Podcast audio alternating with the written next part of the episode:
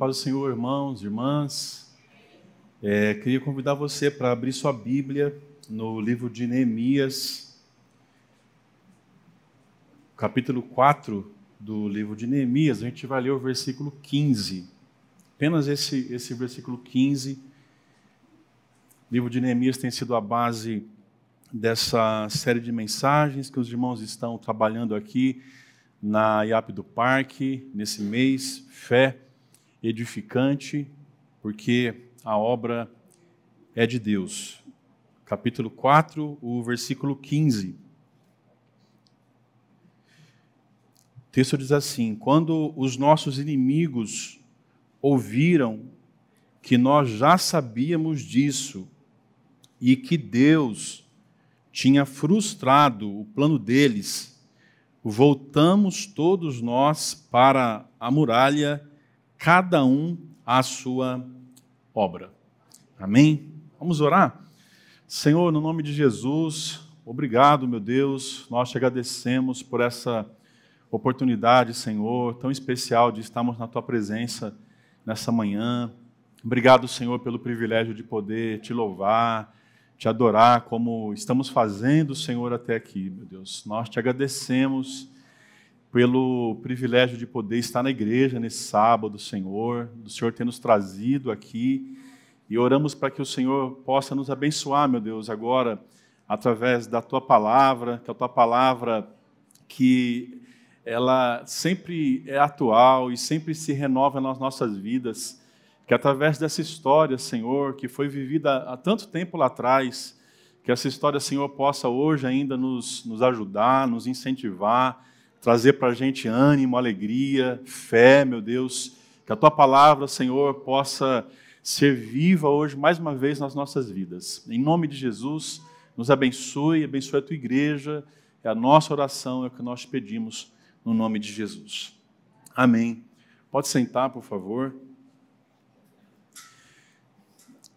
Eu quero agradecer a Deus pela oportunidade de, de estar aqui com vocês hoje, irmãos de manhã congregando. É, agradeço ao pastor Edmilson pelo convite, para a gente poder estar aqui. Justifica aqui a ausência da Luanda. Luanda foi convidada para pregar hoje lá em Sumaré, no Jardim Maracanã. A Vitória está em Barão Geraldo, então a família hoje ela, ela se dividiu. Mas estamos bem, graças a Deus. É, a gente vai hoje aqui com a graça de Deus, então, dar, dar sequência nessa série de mensagens que os irmãos têm, têm trabalhado. É, na semana passada, eu fiz aqui meu dever de casa, né? E eu fui conferir lá a mensagem do diácono Fábio. Na, na semana passada, o diácono Fábio ele apresentou aqui para vocês todo o, o contexto é, dessa, dessa história todo o contexto do livro de, de Neemias, terra destruída, é, depois de 70 anos, Deus, Deus cumpriu sua promessa, o povo está voltando para casa, a, a cidade de Jerusalém, ela está já há muito tempo numa situação de escombros, templo destruído, né? muros é, destruídos. E aí Deus começa a mudar essa história é, através esse personagem é um dos personagens centrais né, dessa, dessa mudança da história do povo de Deus. Neemias, então ele, ele chega em Jerusalém. Aí o Fábio trouxe aqui para vocês toda a, a, estratégia né, que Neemias ele, ele usa, a, a sua descrição no momento adequado, no, no momento certo, e, e, sobretudo, a sua confiança a confiança de Neemias na mão do Senhor. E assim o desafio foi, foi, sendo, foi sendo vencido, Deus foi, Deus foi abençoando. Aquele grande muro, né? como disse o Fábio, não era qualquer muro, mas aquele, aquele grande, imponente muro. A minha versão, se vocês repararam, ela chama de muralha. Aquela muralha de Jerusalém, ela foi sendo, ela foi sendo reconstruída é, o Fábio trouxe algumas lições sobre a fé de Neemias é, a, a, fé em Neemias, a fé que Neemias teve para esperar em Deus no momento certo, a fé que Neemias teve para pedir o que era necessário, a fé que Neemias ele teve para enfrentar os desafios que, que surgiram diante dele. Inclusive, o Fábio falou aqui da grande bênção que essa igreja ela recebeu em poder comprar dois terrenos num, num, período tão difícil que a gente está vivendo, um período de pandemia. Eu confesso que eu não tinha visto ainda esses dois terrenos sem as casas, né? Eu pude ver hoje. É... O Fábio falou aqui dos 537 herdeiros, né? Desse terreno. Eu, eu tive o prazer de assinar 13 cheques para esses primeiros herdeiros aqui. Eu brinquei com o pastor Edmilson que a gente se sentir importante, né, em sair distribuindo cheques, né? Assina o cheque, distribui, assina outro, distribui e com o dinheiro dos outros, né? que, é, que é o melhor, né? Eu e a Fran, né, assinando cheques, 12 herdeiros, irmãos. 12 herdeiros mais o, o corretor. Foram 13 cheques assinados. Deus reuniu esse pessoal de vários lugares, né? E eles vieram aqui para o cartório. O, o Eli ajudou a gente, né, para a gente poder concluir essa compra e depois, na sequência, a compra da outra, da outra propriedade. É, eu estou dizendo isso para dizer para vocês que eu acredito que, assim como nessa história de Neemias, eu acredito que, que assim também nas nossas vidas, assim também na, na, na vida da igreja da IAP do Parque, assim também Deus é um Deus que, que que controla e que abençoa todas as coisas e assim vencendo e assim eu acredito que vai que vai acontecer.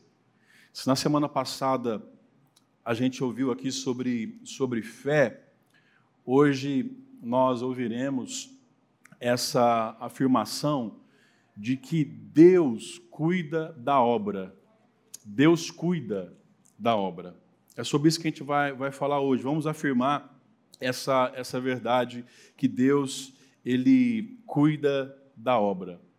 Agora, o que, o que essa verdade ela, ela significa para você? A verdade de que Deus cuida da obra. O que essa verdade, de fato, ela pode significar para nós? Eu queria então pensar com vocês aqui algumas coisas sobre o que, o que significa dizer isso, né?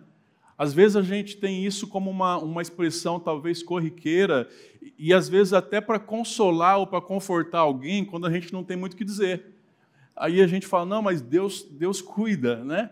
Deus está cuidando né, da sua vida, Deus está cuidando da sua história, Deus está cuidando da sua igreja, Deus está cuidando da, da sua obra.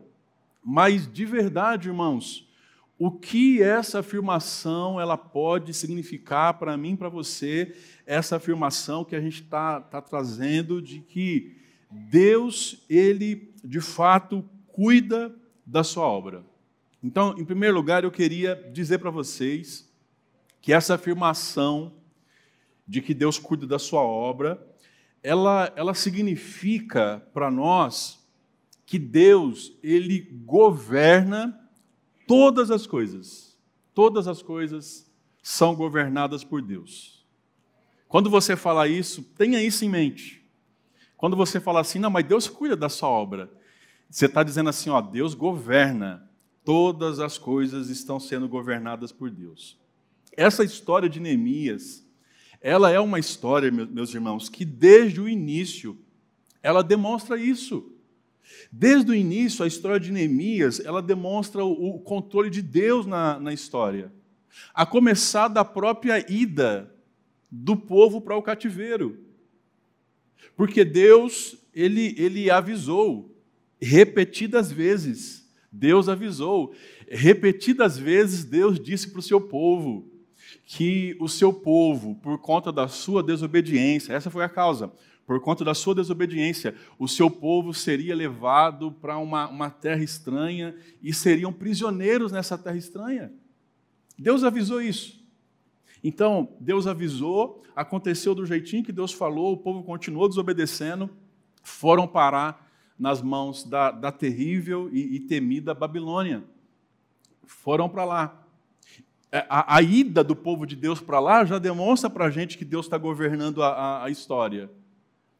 Mas Deus disse: vocês irão para lá, mas depois de 70 anos vocês vão regressar, vocês vão voltar.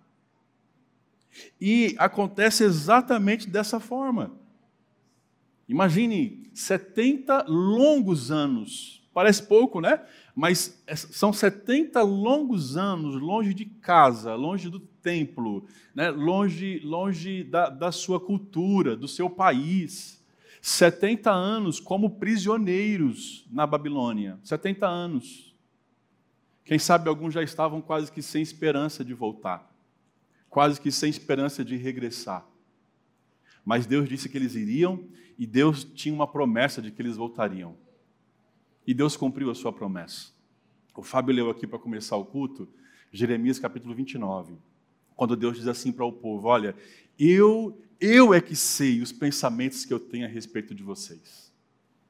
E são bons pensamentos, são pensamentos de paz e não pensamentos de mal, para dar para vocês o fim que vocês esperam. Então, então Deus promete para esse povo que eles vão voltar para casa. E Deus os incentiva a buscá-lo. Buscar-me-eis e me achareis quando me buscarem de todo o vosso coração.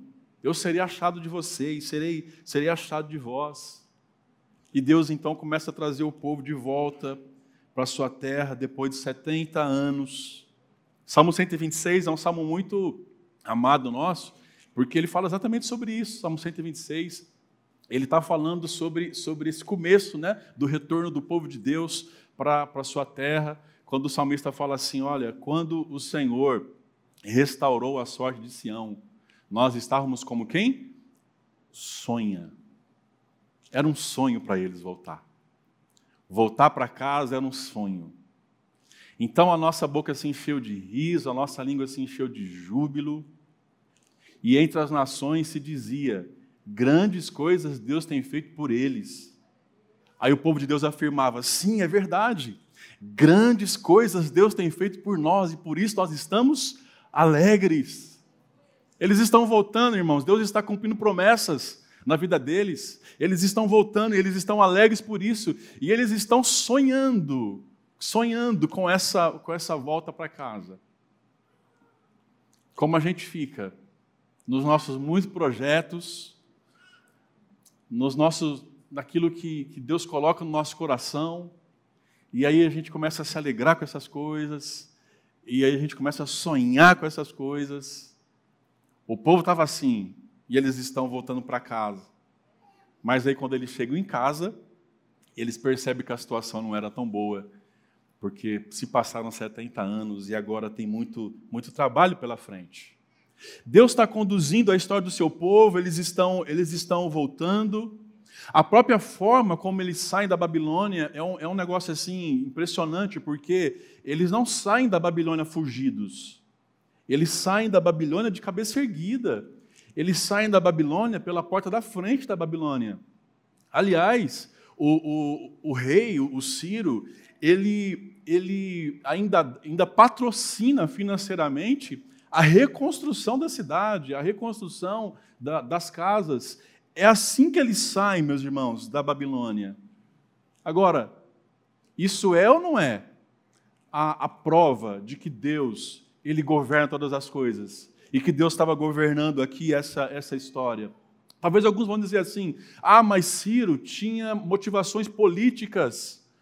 O, o, o, rei Ciro e, e, o, e, o, seu império, eles têm uma nova forma de, de controlar as nações que, que estão subjugadas por eles. Ainda que tivesse, ainda que tivesse, meus irmãos, acima das motivações políticas do rei Ciro, quando permite que o povo volte para sua terra e volte para Jerusalém, a Bíblia garante para nós que acima disso estava a mão de Deus. A mão de Deus estava acima dessas motivações. Porque Ciro nem sabia quem era Deus, você quer saber? A Bíblia diz que ele é, um, ele é uma pessoa que não conhece Deus, não sabe quem é Deus, e aí Deus vira para ele e fala assim: Ó, oh, Ciro, o meu ungido, né? o meu ungido, ele vai me ajudar aqui nesse propósito. quando Deus quer fazer algo nas nossas vidas, Deus usa qualquer pessoa. Quando Deus quer fazer algo na nossa vida, Deus pode se, se utilizar das pessoas mais improváveis para abençoar as nossas vidas, e assim aconteceu aqui com, com Ciro. Deus estava controlando essa, essa história. A própria ida de Anani para falar com Neemias, é o que diz lá o comecinho do livro. Anani ele sai de Jerusalém, ele vai até Neemias e ele desabafa, abre o coração para Neemias.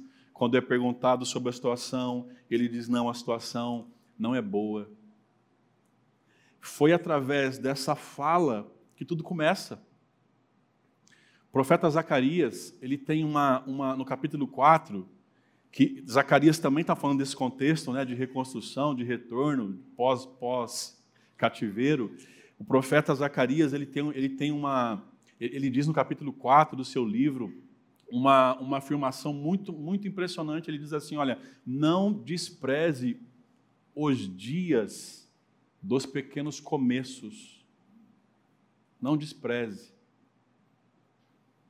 O que a Nani faz é um pequeno começo. Um pequeno começo. Eu, eu acredito que a Nani não imaginava, e talvez nem, nem, nem Neemias imaginavam, o que aquela visita ela iria causar. O impacto que aquela visita de Anani ia causar na história do povo de Deus.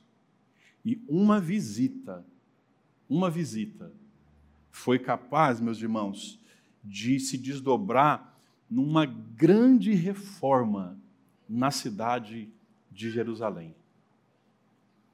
Deus usa quem Ele quer, Deus usa os métodos que Ele quer, a forma que Ele quer. Às vezes é, às vezes é uma carta que a gente recebe, às vezes é um e-mail, às vezes é uma mensagem que nós recebemos. E, e a gente não imagina o impacto que essas pequenas coisas podem ter na nossa vida como acontece aqui na vida do povo de Deus. Portanto, quando a gente olha para essa história, sem dúvida essa história ela é um reconhecimento da soberania de Deus, meus irmãos. No começo do livro de Neemias, lá no capítulo 1 ainda, no versículo 5, Neemias, ele, ele faz uma oração, e a oração que ele faz, ele diz assim: Ah, Senhor, Deus dos céus, Deus grande e temível. É a oração que ele faz.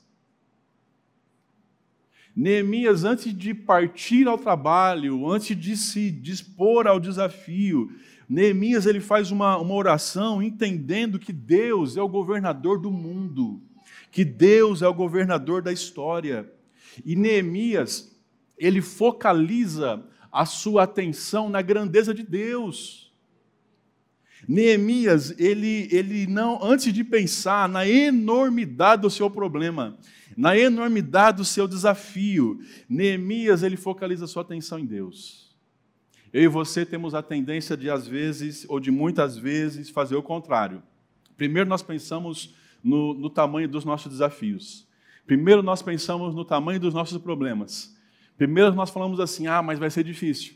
Ah, mas a obra é muito grande. Ah, mas ah, o desafio ele é imenso. Primeiro a gente pensa isso, para depois a gente orar. Parece que Neemias faz o contrário, né, Fábio? Parece que Neemias ele, ele olha para Deus e fala assim: Senhor, tu és um Deus grande e temível. O Senhor é o Deus criador dos céus e da terra. Tu és esse Deus. Então ele foca o olhar dele em Deus. E depois ele leva os seus problemas para o Senhor. A gente precisa aprender a fazer isso. Porque uma, uma fé edificante, de fato, ela nos leva a uma convicção de que Deus é onipotente, irmãos. Isso significa que Deus tem todo o poder. Uma fé edificante, ela nos leva à convicção de que Deus pode todas as coisas e que nós então precisamos nos curvar diante de Deus, porque não existe nada que Deus não possa fazer. Porque não existe nada que seja impossível para Deus. Então, quanto maior Deus ele se torna para você, quanto maior Deus ele se torna para você, menor se torna o seu problema. Concorda ou não? Quanto maior Deus é na sua vida, menor se torna o seu problema, porque a gente passa a olhar o problema na perspectiva de Deus. Deus, Deus ele é impressionante, né? Ele é imenso. Deus não se pode medir. Deus, Deus é todo poderoso. E os meus problemas? Os meus problemas são menores. São menores do que Deus. Podem ser difíceis, mas são menores do que Deus. Os nossos problemas, portanto, eles precisam ser avaliados nessa perspectiva. A perspectiva da grandeza de Deus, do poder de Deus sobre, sobre as nossas vidas. Então, quando você falar assim, ó, Deus cuida da obra, você está dizendo algo impressionante. Quando nós falamos que Deus ele cuida da obra, não é apenas uma expressão de consolo, de conforto, é, quando a gente não sabe o que dizer, não. Mas quando a gente fala Deus cuida da obra, a gente está fazendo, meus irmãos, uma declaração de fé. A gente está dizendo com fé que Deus ele é grande, que Deus ele tem todo o poder, que Deus ele é soberano, que Deus ele governa todas as coisas e por isso as coisas vão dar certo. Por isso. Essa, essa é, é a, a, a primeira ideia que eu quero que a gente pense aqui no que significa essa expressão para a gente quando nós dizemos que Deus ele é um Deus que cuida da, da sua obra. Segundo lugar, quando a gente afirma isso, isso também não, não é uma isenção da nossa responsabilidade. Neemias, ele foi um homem de oração, e foi assim que ele resolveu todos os seus desafios. E Neemias foi um homem de ação. Ele orava e ele agia. Ele confiava em Deus, enquanto confiava em Deus, ele trabalhava. Olha só, ele orou quando ele soube do problema que a Nani levou para ele. Ele orou antes de falar com o rei Artaxerxes, ele orou. Ele orou quando ele enfrentou os inimigos. Ele orou quando o povo começou a desanimar. Enfim, ele, ele orou, orou e orou. E isso mostra para a gente que não existe nenhuma possibilidade de vencermos os nossos desafios sem oração. Os desafios de Neemias e do povo de Deus, eles eram vencidos através da dependência de Deus em oração, irmãos. Eles oravam, oravam e oravam.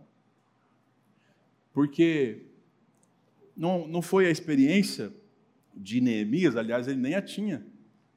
Não foi a experiência, não foi, não foi o que ele já sabia fazer, não foi a força do povo, não foi nada disso. Mas o que trouxe vitória sobre aquele projeto todo, né, vivido pelo, pelo povo de Deus, foi Deus. Deus abriu as portas, Deus mandou recursos, Deus derrotou os inimigos, Deus deu ânimo para o povo, Deus deu vitória. Oração. Mas, além da oração, isso não fez de. Essa confiança em Deus não fez de Neemias um líder apenas contemplativo, alguém que cruzou os braços e falou assim: ah, Deus está cuidando de tudo, é a obra de Deus, né? Então vamos cruzar os braços, vamos ver o que vai acontecer. Não, Neemias, apesar de confiar em Deus, ele é alguém que também agia. E, e, a, e o livro de Neemias, ele para quem é líder, né, para quem exerce qualquer, qualquer espécie de liderança em qualquer área, o livro de Neemias ele se apresenta para a gente como um livro assim impressionante, inclusive na na, na, na gestão, na competência daquilo que Neemias ele estava fazendo, porque Neemias ele orava, mas ele sabia que ele tinha uma responsabilidade. Oração e ação é o que isso significa para a gente. Quando você falar assim, ah, obra de Deus, ok, a gente está dizendo, Deus cuida da obra, a obra ela só tem vitória com a bênção de Deus, mas a gente não está se isentando da nossa responsabilidade, ok? A gente não está se isentando daquilo que nós precisamos fazer. Em terceiro lugar, a afirmação Deus cuida da obra, ela nos desafia a, a pensar o nosso papel nos propósitos de Deus. O capítulo 3 de Neemias é um daqueles capítulos que nós somos tentados a, a, a pular a leitura dele e, e já chegar no capítulo 4 porque o capítulo 3 ele tem uma relação assim muito grande de nomes, de, de lugares, de, de pessoas. A gente não gosta muito de ler isso. Então, a, a, a tendência é a gente pular o 3 e já, e já partir por 4. Mas o capítulo 3 ele é muito especial. Porque o capítulo 3 de Neemias ele vai falar para a gente justamente sobre a estratégia usada por Neemias para a reconstrução dos, do, dos muros, a reconstrução de Jerusalém. Haviam pelo menos oito portas, duas de cada lado. Haviam pelo menos 38 grupos de trabalho, todos eles comandados, coordenados por, por Neemias.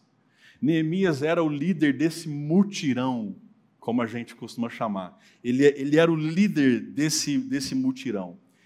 E nesse projeto, Deus ele começa a usar várias pessoas. Deus não usa apenas alguns. Deus usa todos. Gente de diferentes profissões, gente de graus culturais diferentes. Todos começam a se envolver nesse projeto, todos. Todos. Famílias inteiras, unidades familiares, a Bíblia fala de pessoas que eram que eram que tinham que tinham assim uma, uma perícia muito específica, por exemplo, um, ourives, profissionais que, trabalhavam com ouro, gente que mexe com coisa assim delicada, né? Gente com a mão fina, de repente está lá na obra. Perfumistas, diz aqui o texto bíblico, né? Profissionais que mexem com ouro, ourives, perfumistas sacerdotes. O texto fala de um homem que chegou a mobilizar até as suas filhas, o que não era comum. O trabalho feminino, sobretudo nesse contexto. Mas Neemias faz questão de registrar que tem um, um, um homem lá, um pai, que ele bota inclusive as suas filhas para trabalhar. E o que, que tudo isso tem a ver com a gente? Isso nos faz pensar qual é o nosso papel dentro dos propósitos de Deus? O que, que Deus está fazendo no mundo, irmãos? O que, que Deus está fazendo à nossa volta? O que, que Deus está fazendo aqui nesse bairro, aqui no Parque Itália? O que, que Deus está fazendo aqui em Campinas? O que, que Deus está fazendo lá no lugar onde Ele colocou a gente? Nosso trabalho, nossa, nossa, no meio dos nossos familiares? a rua que a gente mora. O que que Deus está fazendo lá? Porque se a gente acredita que nós servimos a um Deus que é um Deus ativo na história, é um Deus que está em missão, Deus está fazendo alguma coisa. A gente precisa perceber o que Deus está fazendo e nos colocarmos à disposição de Deus e falar: Senhor, eu quero ser útil para os propósitos do Senhor. Eu preciso descobrir qual é o meu papel nessa história. Eu preciso descobrir qual é o meu chamado nisso aqui. Como eu posso usar os meus dons e como eu posso usar os talentos que o Senhor me deu a serviço do Senhor e a serviço do seu, do seu reino. Parece que todo mundo entende isso naquele contexto, todo mundo entende que pode servir. Todo mundo entende que pode ajudar naquela reforma, naquele grande, naquele grande desafio. E a obra, ela então, ela, ela vai avançando, vai avançando com a bênção de Deus, irmãos. Uma outra coisa que se destaca aqui é, é, é justamente a unidade desse povo. Eles estão juntos. Todos, segundo Neemias, todos deviam ficar juntos, porque todos precisavam uns dos outros. Então, qual é o meu papel no propósito de Deus? E, ao mesmo tempo, o desafio da gente ficar juntos e, e fazer tudo isso em, em, em unidade. Eu, eu tenho pensado bastante sobre isso, meus irmãos. Outro dia a gente conversou com alguns irmãos da nossa liderança lá na igreja local, em Barão Geraldo. E, eu, e sabe, eu tenho pensado muito nisso, que a, a nossa igreja, ela tem um potencial assim impressionante. Nós temos um potencial impressionante. Se a gente fizer um exercício aqui nessa igreja local e a gente começar a pensar nos dons, nos talentos de cada pessoa, sabe? Cada pessoa que chegou aqui, que está aqui, todos que, que são cadastrados nessa igreja, a gente começar a pensar nos talentos, na capacidade recebida por Deus de cada pessoa. A gente vai começar a perceber o quanto nós temos tanto potencial. a gente vai começar a perceber o, o quanto esse potencial, ele é, ele é, ao mesmo tempo que ele é, ele é rico, né, e acontece com todos, mas ele é muito diverso. São diversas áreas. É gente na igreja que, que Deus usa é, na, na área da, do ensino, na área da educação, é gente da igreja que trabalha na área da saúde, é gente na igreja que trabalha com finanças, é gente na igreja que trabalha com construção, é gente na igreja que é pastor, que, é, que, é, que trabalha aqui internamente, que tem ministérios, né, dons ministeriais. Quando a gente começa a pensar nisso, a gente vê o quanto nós temos potencial e o quanto Deus pode fazer através das nossas vidas. Mas Deus só pode fazer isso se nós usarmos os nossos dons e as nossas habilidades para o serviço de Deus e se nós nos engajarmos, meus irmãos, pela graça de Deus, no seu serviço. Neemias consegue o que eu gostaria de conseguir, o que o pastor Edmilson gostaria de conseguir, o que qualquer líder gostaria de conseguir. Neemias consegue algo impressionante. Está todo mundo trabalhando. Está todo mundo trabalhando. Tem uma exceção, já vou falar. Mas, fora essa exceção, está todo mundo trabalhando. Todos se engajaram, todos. Neemias chama o povo para trabalhar. E o povo começa a trabalhar. E deixa eu dizer uma coisa: jamais, jamais a reforma teria acontecido se a reforma dependesse apenas de Neemias. Jamais. A reforma só seria possível se todo o povo se envolvesse. Todo o povo. Porque cada um precisava fazer a sua parte. E foi assim que aconteceu. Cada um fazia a sua parte e a obra de Deus, ela continuava. Quando você falar assim, ah, Deus cuida da obra, que você possa pensar nisso, mas qual é o meu papel dentro desse propósito de Deus? que é que Deus espera de mim dentro desse propósito? Como eu posso servir dentro desse propósito, dentro desse desafio que eu estou afirmando que Deus está cuidando? Em último lugar, a afirmação que Deus cuida da sua obra, ela nos prepara para a oposição. Sim, oposição. E aí eu falo da exceção. Primeiro, Neemias 3,5. Neemias faz questão de registrar que está todo mundo ajudando, mas que tem uma família, são os nobres de Tecoa. Eles não querem ajudar. Eles simplesmente dizem: Nós não vamos nos envolver com essa obra. O que, é que Neemias faz? Ok. Eu tenho muita gente me ajudando. Eu tenho muitas pessoas trabalhando. Ele faz questão de registrar essa exceção, mas ele, ele não para por isso. A obra não para por isso.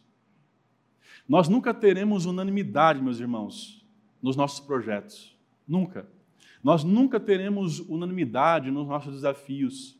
Quando a gente vende os nossos sonhos, as pessoas nunca, nós nunca teremos 100% eh, das pessoas com a gente, nunca. Mas ok, isso não nos faz parar. Isso não nos faz recuar. Aliás, em alguns momentos, essa, essa contrariedade ela é até boa para nós, não é? Ela até nos ajuda a, a vermos algumas coisas que a gente não está vendo, a perceber algumas coisas que nós não estamos vendo. Então, primeiro, não tinha unanimidade. Mas além do que isso, o problema não é a falta de unanimidade. O problema é a oposição.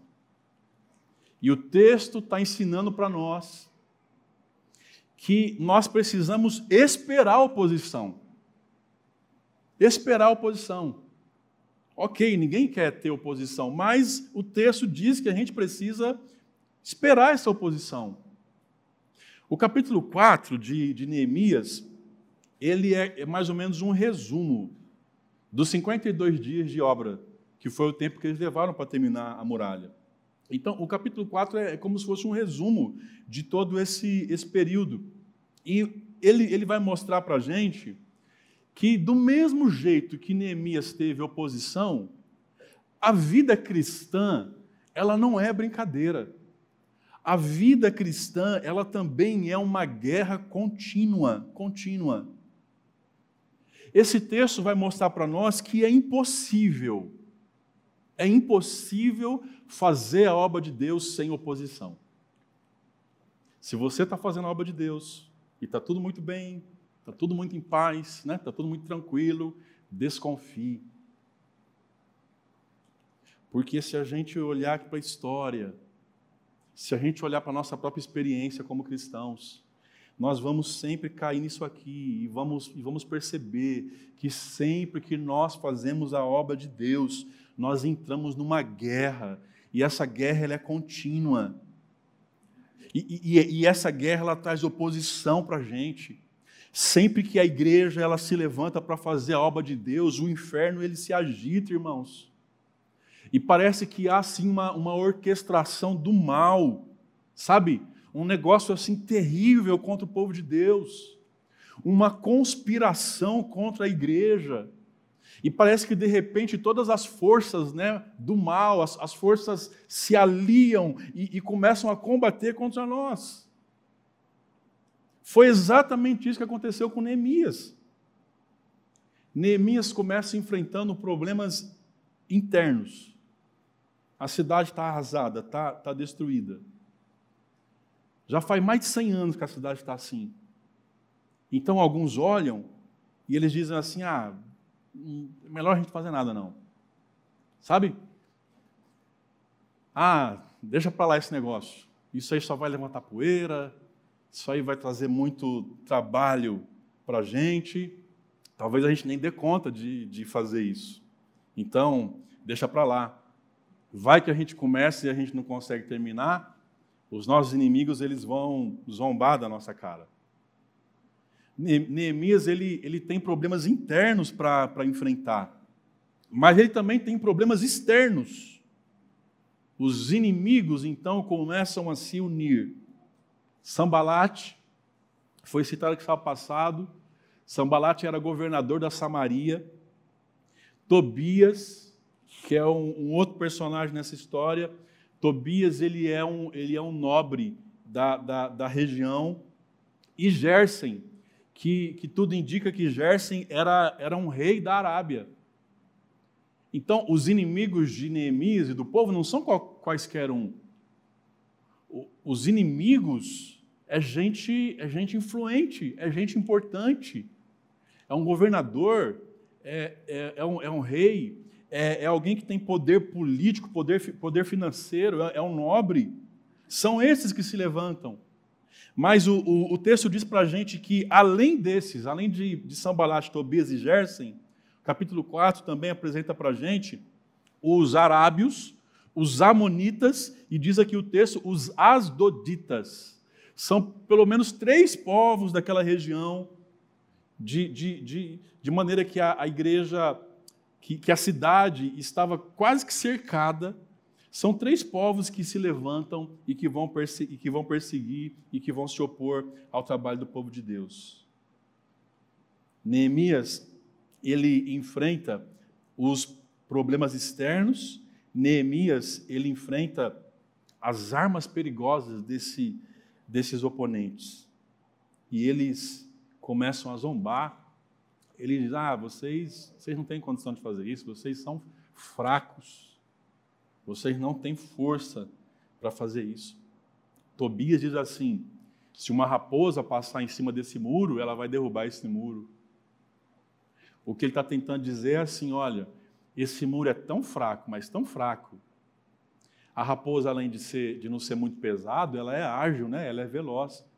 Então ele está tentando dizer assim: olha, o que vocês estão fazendo assim é, é, tão incompetente o que vocês estão fazendo, não tem a mínima competência nisso, que se passar uma raposa aqui, isso aqui vai cair tudo e vai, e vai desmoronar. É assim que eles começam a, a se opor. É, eles começam a desprezar o povo de Deus, eles começam a humilhar o povo de Deus. E por fim, eles acusam Neemias e os demais de estarem fazendo uma rebelião contra o império e não de verdade uma, uma reforma. Já parou para pensar que a, a ruína ela é interessante para alguns? Já parou para pensar nisso? que há quem lucre com os escombros, há quem lucre com a miséria, há quem lucre com a, a vida do ser humano enquanto ela está num estado terrível e deplorável. Há quem lucre, há quem fique contente com isso. Enquanto Jerusalém está em escombros, está tudo calmo. Enquanto Jerusalém está em ruínas, ninguém está falando nada, ninguém se levanta para incomodar o, o povo de Deus. Bastou alguém ter disposição para fazer algo, os inimigos então eles começam a se, se agitar. Quer ter paz? É só não fazer nada. Não quer ter perseguição, não quer sofrer oposição, é, é só ficar do jeito que está. É só não avançar em relação à sua vida. Não mexe naquilo que está quieto. Se você não mexer nisso, então você vai ter paz.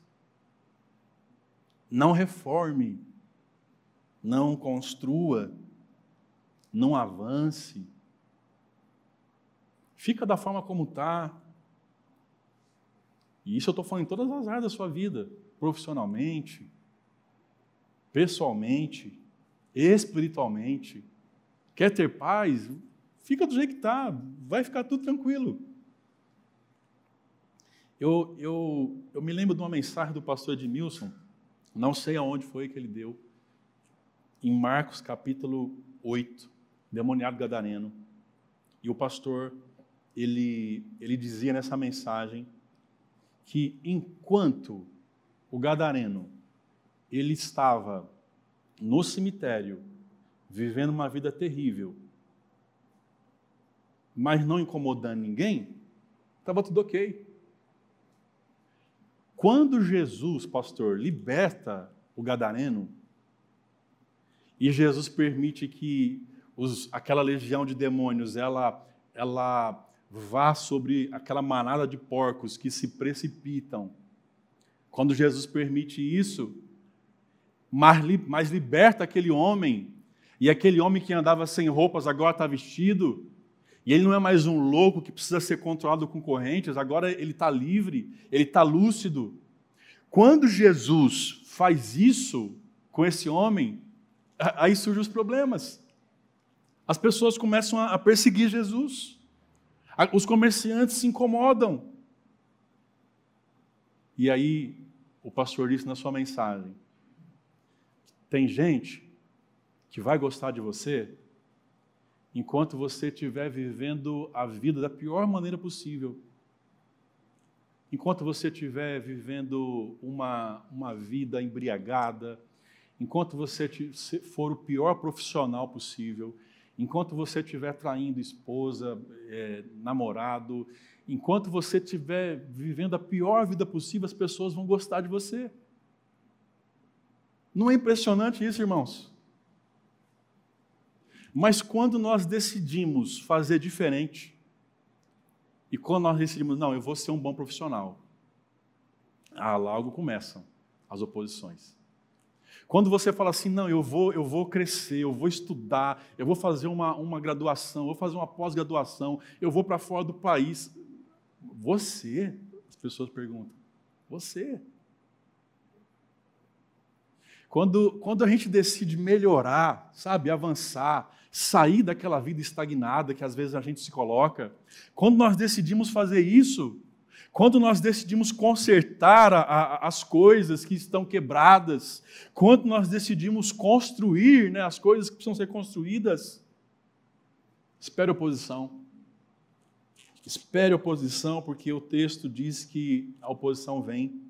Mais de 100 anos que a cidade estava em escombros e estava tudo certo. Mais de 100 anos. Bastou alguém falar, vamos mexer nisso aqui, para que os inimigos eles se levantassem. O texto diz que os inimigos eles tentaram primeiro se unir ao povo de Deus. Neemias percebeu e não deu, e não deu certo. Depois eles tentaram desanimar o povo de Deus. Mas Neemias também percebeu e não deu certo.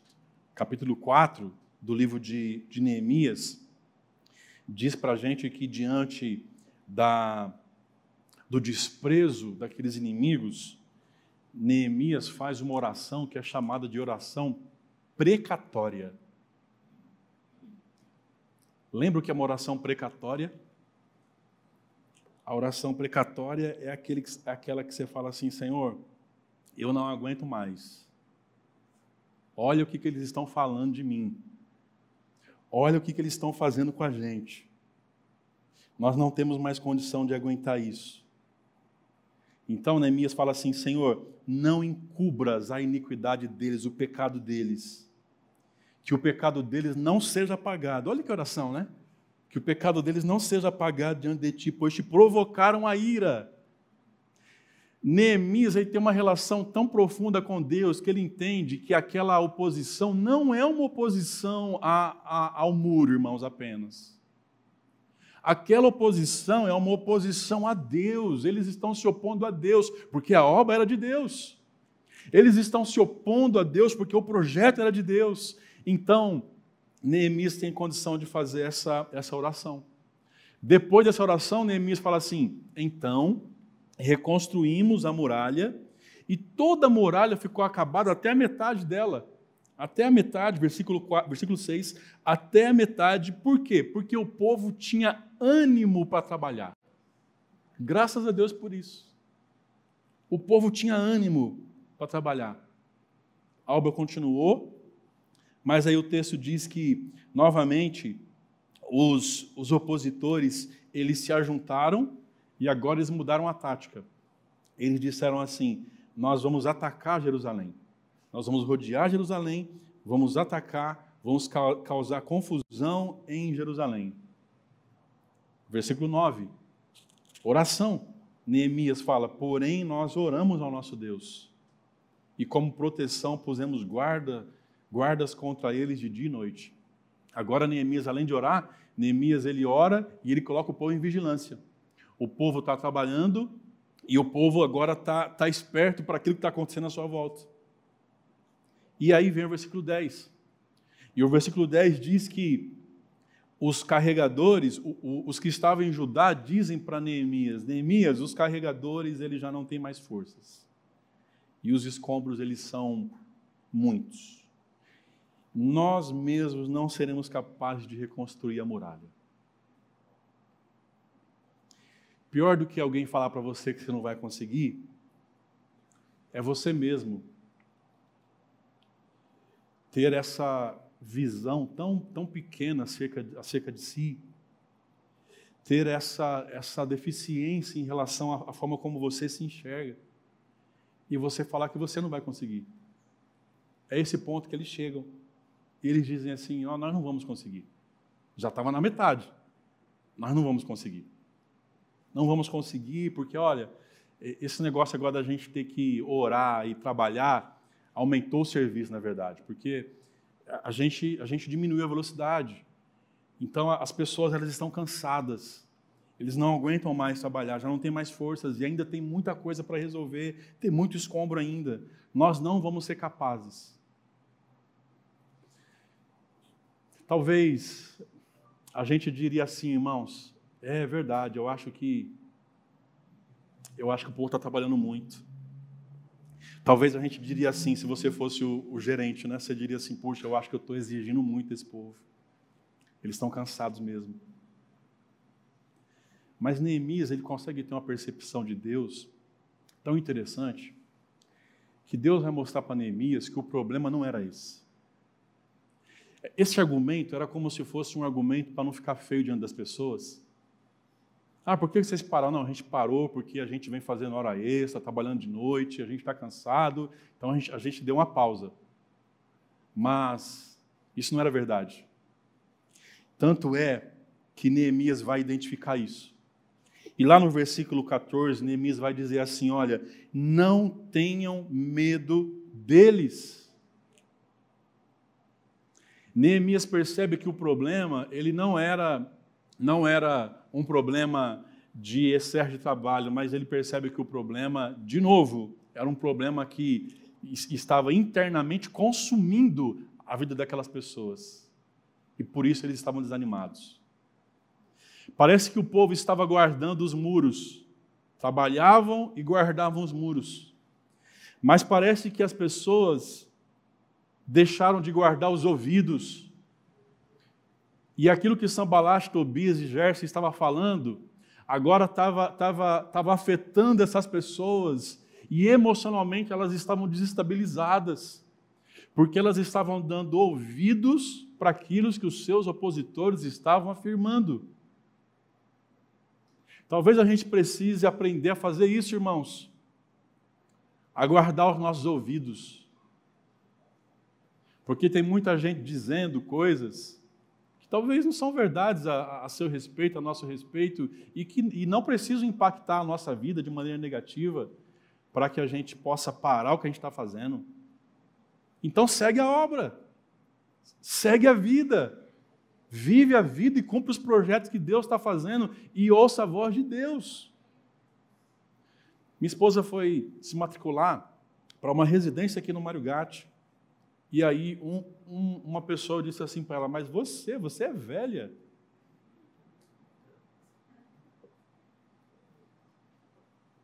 Você é velha para fazer residência. Quem faz residência é quem acabou de sair da, da faculdade.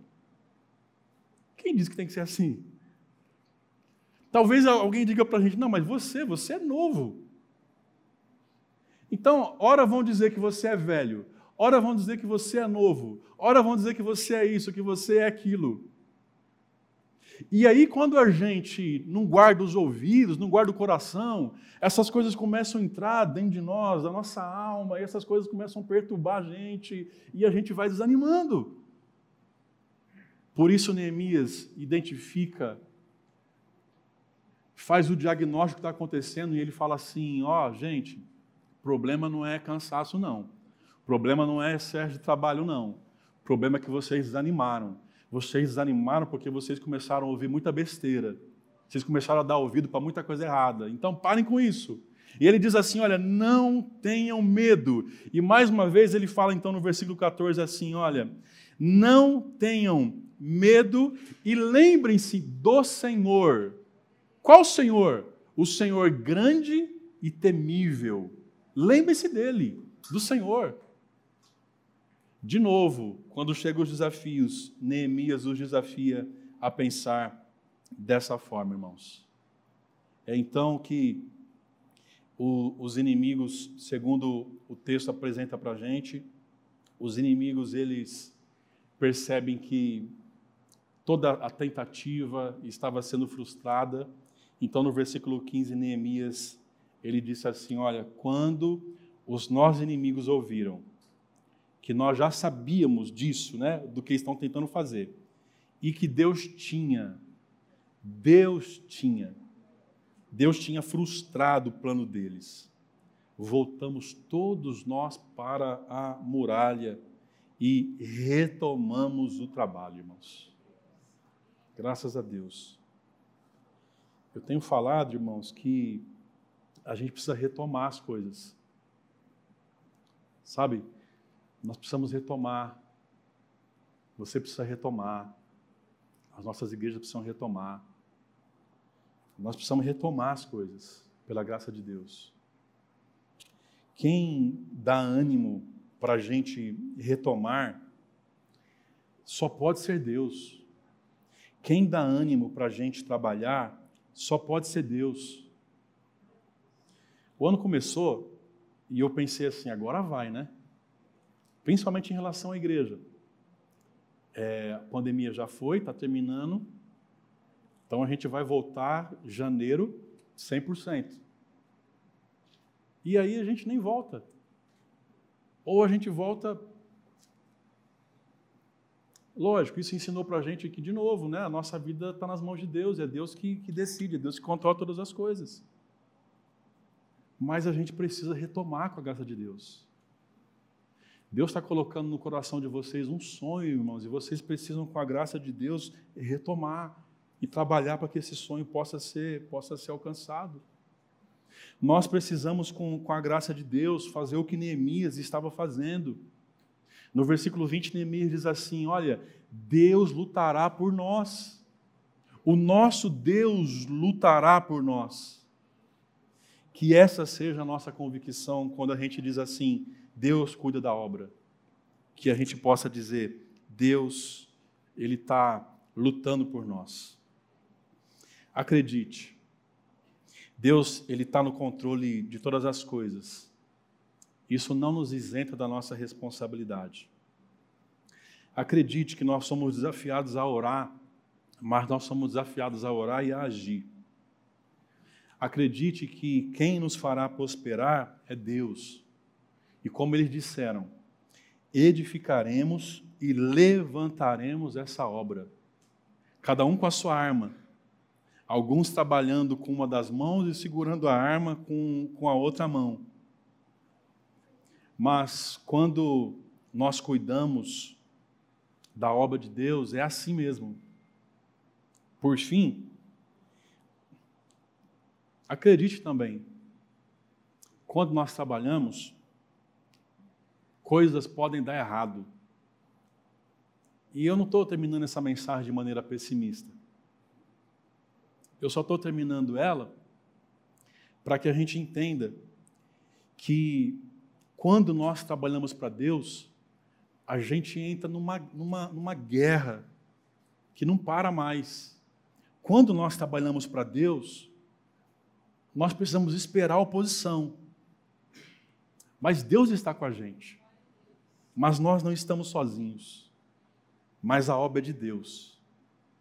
E quem cuida da obra, quem cuida da sua vida, quem cuida dos seus projetos, quem cuida da sua família, quem cuida da sua igreja é Deus.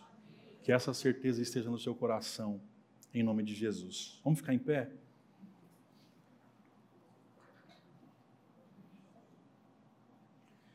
Deus está construindo muitas coisas em nós, Deus está construindo muitas coisas através de nós, e a gente precisa